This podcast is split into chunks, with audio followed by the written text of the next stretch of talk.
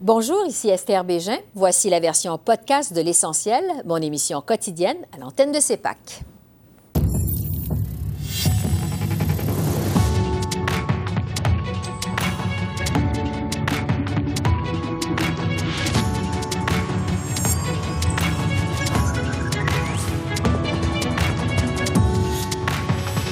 Ce soir, hommage à un ancien soldat nazi. Le président de la Chambre des communes démissionne.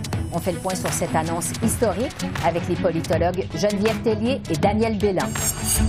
Ottawa annonce 20 milliards supplémentaires pour financer le logement abordable. Le ministre Sean Fraser répond à nos questions.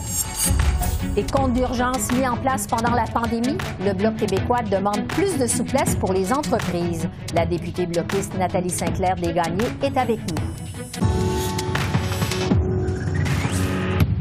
Bonsoir, Mesdames, Messieurs. Le président de la Chambre des communes a finalement cédé à la pression aujourd'hui à la suite de la tempête politique et diplomatique qu'il a soulevée en invitant un ex-soldat membre d'une unité nazie au Parlement vendredi lors de la visite de Volodymyr Zelensky. Il faut dire qu'Anthony Rota avait perdu la confiance de tous les partis politiques aux communes, y compris le sien. M. Rota a donc annoncé sa démission avant la période des questions cet après-midi. It's with a heavy heart that I rise to inform members of my resignation as Speaker of the House of Commons. Je tiens à vous remercier, vous, mes collègues, pour votre appui et votre collégialité durant mon mandat à la présidence. Mais cette démission d'Anthony Rota n'a pas suffi à calmer l'opposition à la Chambre des communes. Les conservateurs et le Bloc québécois réclament maintenant des excuses du premier ministre Justin Trudeau. Voici le chef conservateur Pierre Poilièvre. Le président libéral a démissionné à cause de l'embarras et honte massive d'avoir reconnu un nazi à la Chambre des communes. Mais la responsabilité de notre réputation internationale reste avec le premier ministre les services de renseignement et diplomatiques qui auraient pu demander et vérifier les listes de tous les invités et la responsabilité du Premier ministre. Et aujourd'hui, il doit prendre responsabilité pour réparer le dommage massif à notre réputation internationale. Est-ce qu'il va se lever les chambres et s'excuser pour cet échec massif et honteux?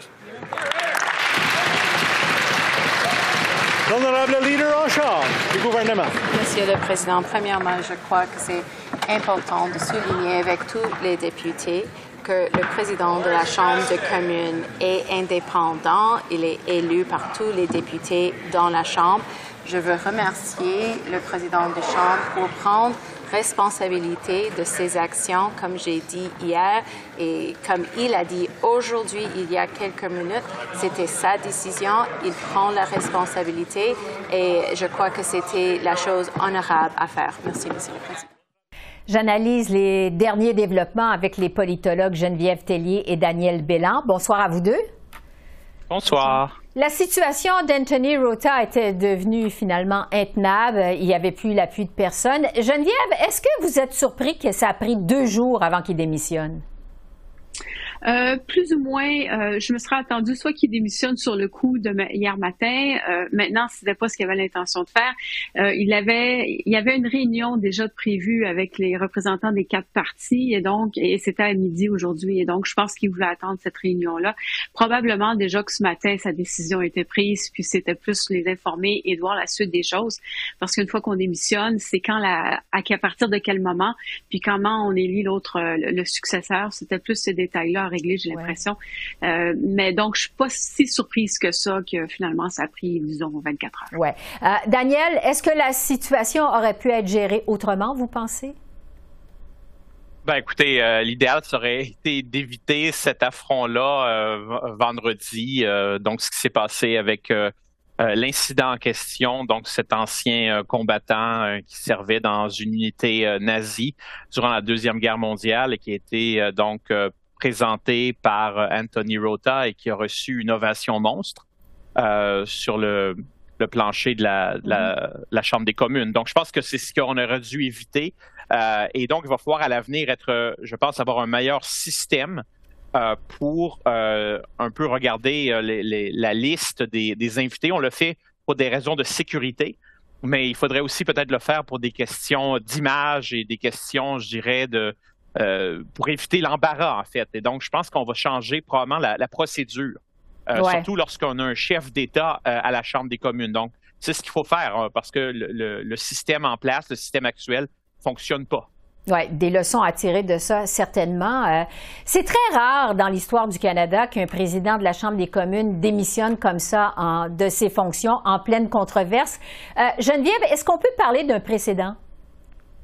Oui, c'est un précédent. Il y a déjà eu des démissions, euh, soit parce que c'est des gens qui avaient eu, qui ont eu d'autres fonctions. Euh, il y a déjà eu aussi des motions de blâme ou des démissions parce que ça jouait un peu corsé à la Chambre des communes, puis on posait des questions est-ce que le président est neutre, donc serait-il un peu trop partisan? Mais une démission à cause d'une décision même du président, euh, un manque de jugement qui fait autant de tort sur pour le pays, dans l'ensemble du pays, c'est la première fois qu'on voit ça. Et je pense que oui, ça va donner un précédent, c'est-à-dire que euh, vous avez la responsabilité, enfin, c'est basé sur la confiance. Et donc, les actions du président se reflètent ou ont des répercussions sur l'ensemble des parlementaires. Et donc, on ne peut pas ignorer ça. Et on l'a vu, les excuses de M. Rota hier, qui étaient des excuses bien senties, ne passaient tout simplement pas la barre parce que les parlementaires lui ont dit, vous nous avez induit en erreur. Et je pense que c'est ça qu'on va retenir de, cette, de, de ce cas-là.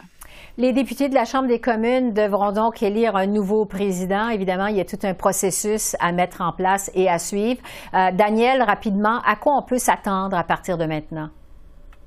Oui, bon, la, démission de M. Rota, elle est en vigueur seulement à partir de demain, euh, à la fin de journée euh, de mercredi. Donc, il va y avoir un vote demain, des, un vote secret des députés. Ça va être présidé par Louis Plamondon, qui est le, doyen, de la Chambre. Et voilà, donc euh, ils ont fait ça, euh, ils font ça normalement au début de chaque Parlement, donc il va y avoir euh, normalement plus qu'un candidat. S'il y en a seulement un, ça va être bon élu par acclamation. Normalement, il devrait avoir quelques candidats, candidates, et on va connaître le résultat la journée même. Donc, il faut que ça se fasse vite, hein, parce qu'il faut reprendre le cours normal des choses à partir de jeudi. Oui, ça doit aller rapidement. Euh, on sait que ce n'est pas tous les Canadiens qui font la distinction entre le gouvernement et l'institution du Parlement. Ce sont deux euh, différentes euh, institution indépendante. Euh, Pierre Poilievre a encore parlé aujourd'hui du président libéral qui a remis sa démission. Il demande des excuses de la part du premier ministre Trudeau, le Bloc québécois aussi. Geneviève, est-ce que M. Trudeau devrait présenter des excuses au nom des Canadiens? Moi, je pense que oui, et c'est pas parce que c'est le président de la Chambre, mais c'est parce qu'il y a des torts qui sont faits pour le Canada dans son ensemble sur la scène internationale, puis même au pays. Et en plus, on a un premier ministre qui fait souvent des excuses. Et donc, je pense que dans ce cas-ci, en disant la communauté internationale, au nom de tous les Canadiens et au nom de mon gouvernement et du Parlement, j'offre mes excuses les plus sincères aux communautés touchées, euh, notamment les communautés juives. Je pense que ça serait une excellente idée, puis ça clorait un peu le débat. Euh, maintenant, c'est sûr qu'on s'en va vers un débat partisan parce que euh, les conservateurs veulent justement essayer de donner l'impression que c'est M. Trudeau qui a pris une mauvaise décision. Ce n'est pas le cas, d'après ce qu'on comprend. Mais quand même, en tant que chef euh, de l'État, du gouvernement au Canada, je pense que M. Trudeau devrait se faire le porte-parole de tous les Canadiens et présenter ses excuses à la communauté internationale. On a beaucoup parlé de l'image du Canada, justement, qui a été ternie sur la scène internationale avec cette ovation d'un ancien soldats nazis lors de la visite du président ukrainien euh, vendredi. Daniel, est-ce que la démission du président de la Chambre des communes va avoir un impact sur la réputation du Canada? Ben, je pense que ça ne changera pas grand-chose. Euh, la, nouvelle a déjà fait du mal. Hein. On, a parlé, on a parlé de ça partout à travers le monde, dans les, les grands quotidiens, euh, sur, dans les médias sociaux, partout. Donc, je pense que ça, ça va rester euh, dans les mémoires, pas la démission de M. Rota. C'est de ça dont on va se souvenir. Geneviève et Daniel, merci beaucoup. Merci à vous deux. Au revoir. Au revoir. Nouvelle annonce en matière de logement aujourd'hui. La ministre des Finances, Chrystia Freeland, débloque 20 milliards de dollars supplémentaires pour financer la construction de logements locatifs. Ottawa avait jusqu'à maintenant une limite annuelle de 40 milliards dans le cadre de son programme d'obligations hypothécaires du Canada qui recueille des fonds pour le financement hypothécaire résidentiel. Cette limite sera donc augmentée à 60 milliards, ce qui va entraîner, selon le gouvernement, la construction de 30 000 unités de logements locatifs de plus par année. Une fois adopté, le projet de loi C-56 permettra d'éliminer la TPS sur la construction de nouveaux immeubles d'appartements, de sorte que nous pourrons construire plus de logements locatifs plus rapidement. Je retrouve Sean Fraser, qui est ministre du Logement, de l'Infrastructure et des Collectivités. Bonsoir, Monsieur le ministre. Bonsoir, c'est un plaisir d'être ici. C'est un plaisir de vous accueillir. Euh, je vais revenir avec vous sur l'annonce d'aujourd'hui sur le logement dans un instant. Mais d'abord, je veux vous entendre sur la démission du président de la Chambre des communes aujourd'hui. À quel point cette affaire, ça place votre gouvernement dans la barre? Euh, c'est important euh, de comprendre euh, l'enjeu. C'est une décision pour les, chambres pour respecter les, positions de, la présidente. Et selon moi, c'est une, bonne chose. Le, président fait une bonne décision pour démissionner après les événements de vendredi dernier. ce n'est pas possible pour les chambres de, continuer de travailler, d'améliorer la qualité de vie pour les Canadiens si les chambres n'a pas la, confiance dans le, président.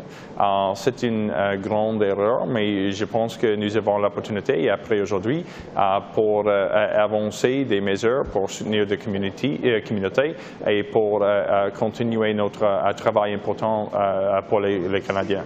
Oui, vous dites que c'est une grande erreur. Est-ce que votre gouvernement a une part de responsabilité dans cette affaire? Comme le dit Pierre Poilievre, est-ce que le premier ministre Trudeau devrait s'excuser? Euh, en, réalité, euh, la situation est, juste une décision pour, le, président. Euh, quand j'ai lu des détails dans, les journaux, c'est clair, c'est une décision juste pour le président pour inviter les, personnes qui sont dans le centre de, cet enjeu. c'est une décision pas pour le gouvernement, c'est pas juste pour le bureau de la, de, la présidente. après des événements, selon moi, il est essentiel euh, pour le président de démissionner. ce n'est pas une, euh, bonne circonstance, mais après des événements, le, président a fait la bonne décision pour démissionner. mais selon moi, c'est une décision juste pour le président. Ce n'est pas une décision pour le gouvernement. Oui. Euh, parlons maintenant de votre nouveau ministère, celui du logement. Vous annoncez aujourd'hui un investissement de 20 milliards de dollars supplémentaires pour construire du logement euh, locatif. Concrètement, qu'est-ce que vous espérez avec cette annonce, avec ces montants supplémentaires? Oui, euh, cette annonce est, très importante pour assurer les compagnies avec les compétences pour construire du logement à l'habilité pour obtenir des financements moment pour compléter euh, des, projets de construction. Euh, après les, mesures euh, pour éliminer l'impôt sur les constructions de les appartements, c'est important aussi, aussi pour assurer l'économie à l'habilité pour fournir des, des financements. Aujourd'hui, nous augmentons les, les values de le programme d'assurance qui crée des opportunités pour les institutions euh, financières d'offrir des, des, produits financiers pour, pour des, des, développeurs qui ont l'habilité pour construire des maisons. avec les, mesures sur le, taux d'impôt et pour les nouvelles mesures pour améliorer la situation pour le, financement, nous créons, créerons l'habilité pour le secteur de construire beaucoup de logements pour tout notre pays. Euh, c'est essentiel. Il y a des autres mesures pour les euh, prochaines des semaines, des, prochains mois, pour continuer d'avancer des mesures pour augmenter le nombre de, maisons pour tout notre pays pour les Canadiens. Mais aujourd'hui, c'est une bonne journée pour continuer d'avancer des mesures pour créer des, des, économies avec l'habilité pour augmenter le nombre de logements pour des Canadiens.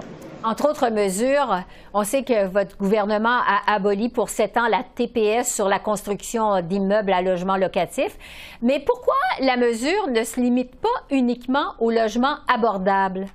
Ah, c'est très important parce que euh, quand j'ai des discussions avec euh, euh, des, personnes qui représentent les, personnes plus vulnérables, quand j'ai des conversations avec l'industrie, il, dit la, même chose. c'est important pour créer un nouveau programme pour tous les, logements partout dans notre pays.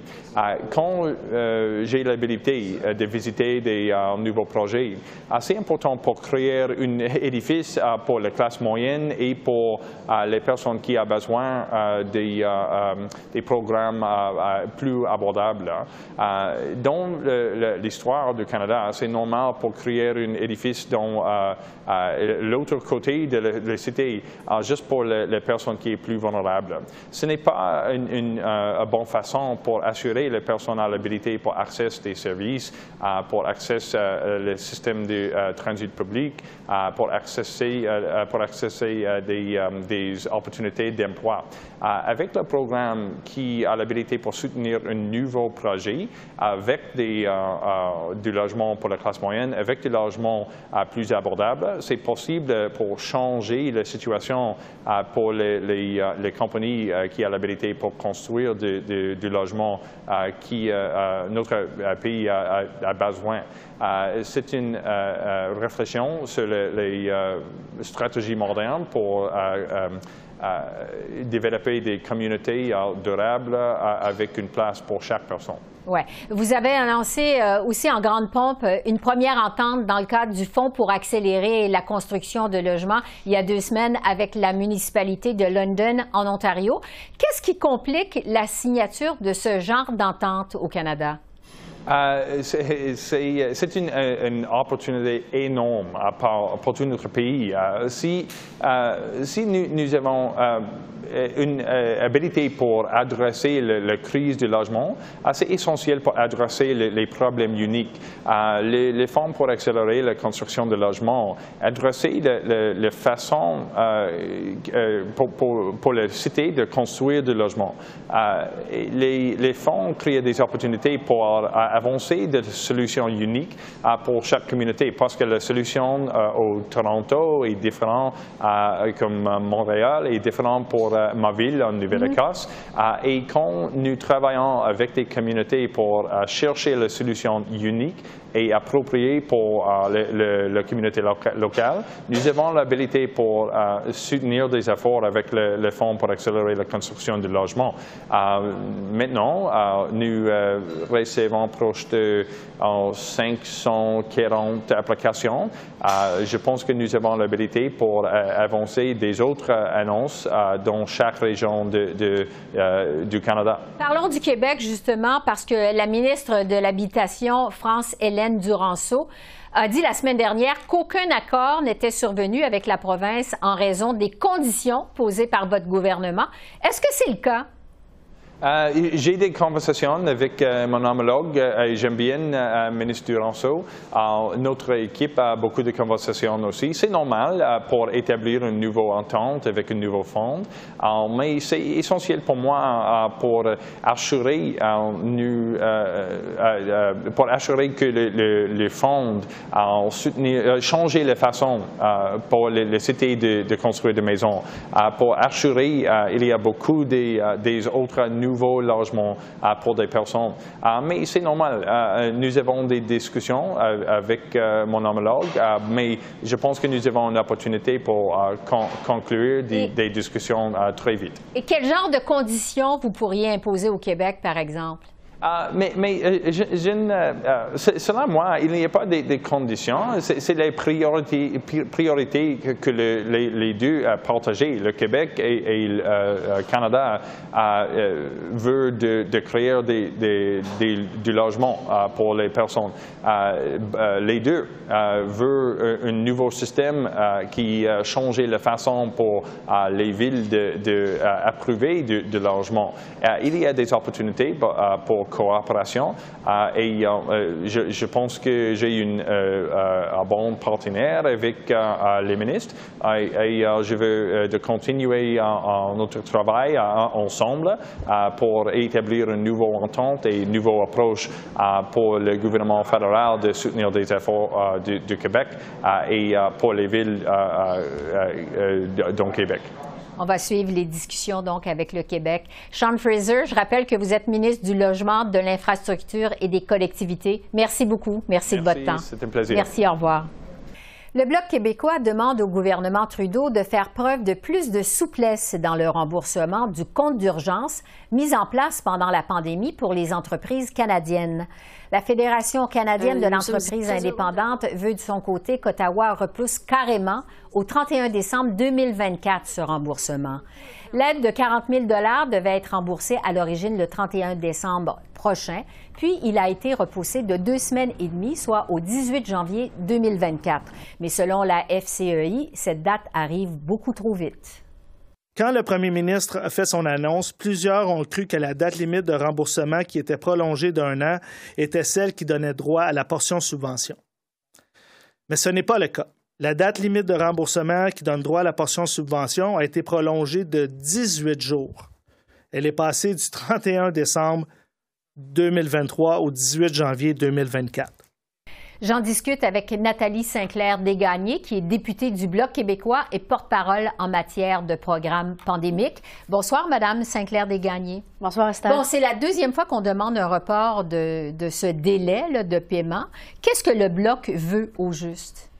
Le Bloc euh, a deux demandes. Euh, la première, c'est que ces entreprises euh, qui sont en difficulté puissent obtenir un, report ou ou alors des ententes de paiement avec le gouvernement, comme un particulier peut le faire quand il a des ententes de paiement à demander par rapport à des impôts, par exemple. On voudrait que les entreprises aient ce même droit. Puis la deuxième va un peu de soi avec la première, c'est-à-dire on souhaite qu'il y ait un canal de communication direct entre le gouvernement qui a mis en place ce programme et les entreprises qui en ont besoin, qui pour l'instant n'ont pas, euh, n'ont personne euh, qui contacter. Euh, le gouvernement n'a pas d'interface pour parler aux entreprises directement. Elle a pelleté ses responsabilités dans la cour des institutions financières. Donc, vous demandez pour ces entreprises plus de souplesse, en plus d'un canal de communication direct. C'est exactement ça. Bon, euh, on apprenait aujourd'hui qu'il y, a un sondage qui a été effectué par la Fédération canadienne des entreprises indépendantes et qui nous dit que 70 des bénéficiaires de cette aide pendant la pandémie ne seront pas capables de rembourser. C'est ça? Parlez-nous de la situation de ces entreprises sur le terrain. Qu'est-ce que vous constatez? Je constate que ce sont des gens comme vous et moi qui ont commencé, euh, euh, qui ont parti une franchise, qui ont parti un petit commerce. Euh, c'est des entrepreneurs qui pensaient pendant la pandémie avoir le, soutien du gouvernement, étaient contents quand ce programme a été mis en place, un programme que nous, au Bloc québécois, on a soutenu, mais maintenant se retrouvent complètement démunis parce que ils vont perdre la partie subvention du prêt qui leur a été accordé et ils trouvent justement qu'il n'y a pas eu assez de souplesse et, de communication avec le gouvernement. Les gens sont démunis sur, sur, euh, sur le terrain. C'est vraiment triste à voir. J'ai eu l'opportunité de parler à plusieurs de ces entrepreneurs et, franchement, c'est désolant de voir qu'ils qu'ils sont prêts à mettre la clé sous la porte. Oui, parce que selon ce même sondage, il y en a 19 qui disent être acculés à la faillite. Là. Exactement. Et ça, c'est un, ce sont des milliers d'entreprises qui vont euh, perdre euh, absolument tout, tout, leur commerce, des gens qui ont investi pratiquement leur vie dans leur commerce, mais aussi, on n'y pense pas nécessairement, mais tous les employés qui travaillent dans ces commerces-là. Euh, il ne faut pas sous-estimer l'effet boule de neige qu'une vague de faillite peut, peut avoir sur la société, sur l'économie. Jusqu'à quel point vous constatez que la situation est encore difficile au sortir de la pandémie, parce qu'on en est sorti, euh, encore aujourd'hui pour les entreprises? Vous savez, les, habitudes, de, les habitudes de, consommation ont changé avec la pandémie. Certains commerces euh, n'ont pas retrouvé euh, leur, euh, leur achalandage habituel pré-pandémique. Et, c'est eux qui veulent continuer, ils veulent rester. ils ne souhaitent pas déclarer faillite, mais là, ils, se retrouvent acculés au mur et ils ne peuvent plus, ne peuvent plus avancer. donc, fondamentalement, c'est, on ne souhaite pas que ça arrive. Oui, parce qu'on sent qu'il y a encore des effets de la pandémie. Si Exactement. On, en est sorti, les effets restent. Bon, euh, pour revenir sur cette aide gouvernementale, évidemment, on parle d'un prêt sans intérêt de 40 000 qui avait été versé aux entreprises mm-hmm. pendant la pandémie. Est-ce que vous avez évalué au bloc, ça coûterait combien aux contribuables canadiens si on accordait ce nouveau délai? Bien, fondamentalement, ce que nous, on souhaite, c'est que tout le monde rembourse leur dû. Et, ça, euh, le gouvernement devrait le souhaiter aussi. Donc, dans ce cas-là, ça ne coûterait pas, euh, ça ne coûterait pas au gouvernement plus qu'il a déjà investi. Par contre, si ces entreprises déclarent faillite, non seulement le gouvernement et donc les contribuables ne vont pas ravoir leur dû, mais, euh, mais c'est la faillite va faire en sorte que personne, personne ne va s'en sortir. Donc, ça va être des pertes d'emploi et le gouvernement ne va pas avoir son prêt. Donc, c'est ça qui va coûter plus cher. Donc, c'est ça qu'on calcule. Et les derniers chiffres, là, euh, on va les obtenir de la part, vous l'avez mentionné, de la Fédération canadienne des entreprises indépendantes qui font leur sondage actuellement sur leurs membres. Et euh, donc, juste pour rendre ça clair, vous voulez qu'un délai supplémentaire au 31 décembre 2024. Oui, en fait, on, petite, petite précision là-dessus, nous ne demandons pas nécessairement un report d'un an parce que plusieurs de ces entreprises sont en mesure. il y a quand même une question d'équité aussi. Plusieurs entreprises ont mis cet argent-là de côté, les 20 000 de subvention, peuvent rembourser les 40 000 et on souhaite que ce soit équitable pour tout le monde. Par contre, pour certaines entreprises qui pensent pouvoir s'en sortir, par exemple, dans six mois, qui ne veulent pas commencer à, prendre une entente avec une banque pour payer un taux d'intérêt qu'on le sait sont en ce moment à 14-15 euh, pour ne pas perdre leur subvention. Euh, on, demande à ce que ces entreprises-là puissent téléphoner à un agent, que ce soit d'Exportation Développement Canada, qui est censé gérer ce programme, on le rappelle, euh, qui puisse téléphoner puis dire, écoutez, je veux prendre une entente de paiement. Donnez-moi six mois de plus. Dans six mois, vous me chargez le taux d'intérêt que vous voulez, mais j'ai besoin de six mois. Parce que je crois que à l'automne, c'est euh, un, une bonne saison pour moi. Ou bref, il y a plusieurs raisons que le, le, commerce pourrait, euh, pourrait envisager. Mais, mais dans ce cas-là, il faut une souplesse de la part du gouvernement. Et c'est ce dont les entreprises en difficulté ont besoin. Sur le canal de communication que vous demandez, qu'est-ce qui peut être fait? Euh, il y a plusieurs possibilités. Alors, euh, le gouvernement, quand il a mis en place ce programme, il a euh, donné la gestion du programme à Exportation Développement Canada, une, euh, une société d'État. on sait que Exportation Développement Canada a elle-même sous-traité la gestion à la compagnie Accenture. par contre, nous savons que ce sont les institutions financières qui font les ententes de gré à gré avec les commerces. Donc, fondamentalement, qui gère? Nous, ce qu'on demande, c'est que comme le fait par exemple la Banque de développement du Canada, d'autres institutions euh, qui sont des sociétés d'État qui qui font partie du gouvernement, ont euh, des personnes qui sont capables d'avoir des liens avec, euh, avec les, commerces en question. Un exemple serait de confier ça je, dis ça comme ça, à, la Banque de développement du Canada, eux ont l'habitude de faire de gré à gré des ententes avec les entreprises. Donc, pourquoi pas ne pas, pourquoi ne pas offrir euh, euh, à certaines entreprises de passer par la Banque de développement du Canada plutôt que euh, de ne pas avoir de, de contact avec le gouvernement et seulement un contact avec une institution financière qui ne prend pas la décision finale. Euh, ce, ne sont pas les institutions financières qui ont mis en place le programme. Oui, effectivement, il faut le rappeler. Euh, est-ce que vous vous attendez à une réponse favorable du gouvernement? Parce que c'est quand même la deuxième fois, qui, ce serait la deuxième fois qu'il reporterait le délai. Oui. Alors, je pense que le gouvernement euh, pourrait reporter le délai à nouveau.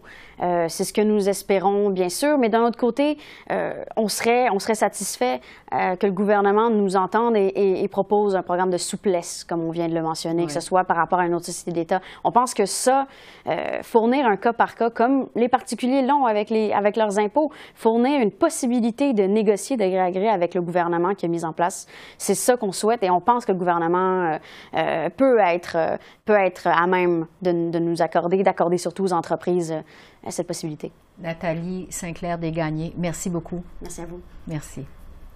Alors voilà, c'est comme ça qu'on a vu l'essentiel de l'actualité de ce 26 septembre sur la colline du Parlement à Ottawa. Esther Bégin qui vous remercie d'être à l'antenne de CEPAC, la chaîne d'affaires publiques par câble. Je vous souhaite une excellente fin de soirée et je vous dis à demain. Au revoir.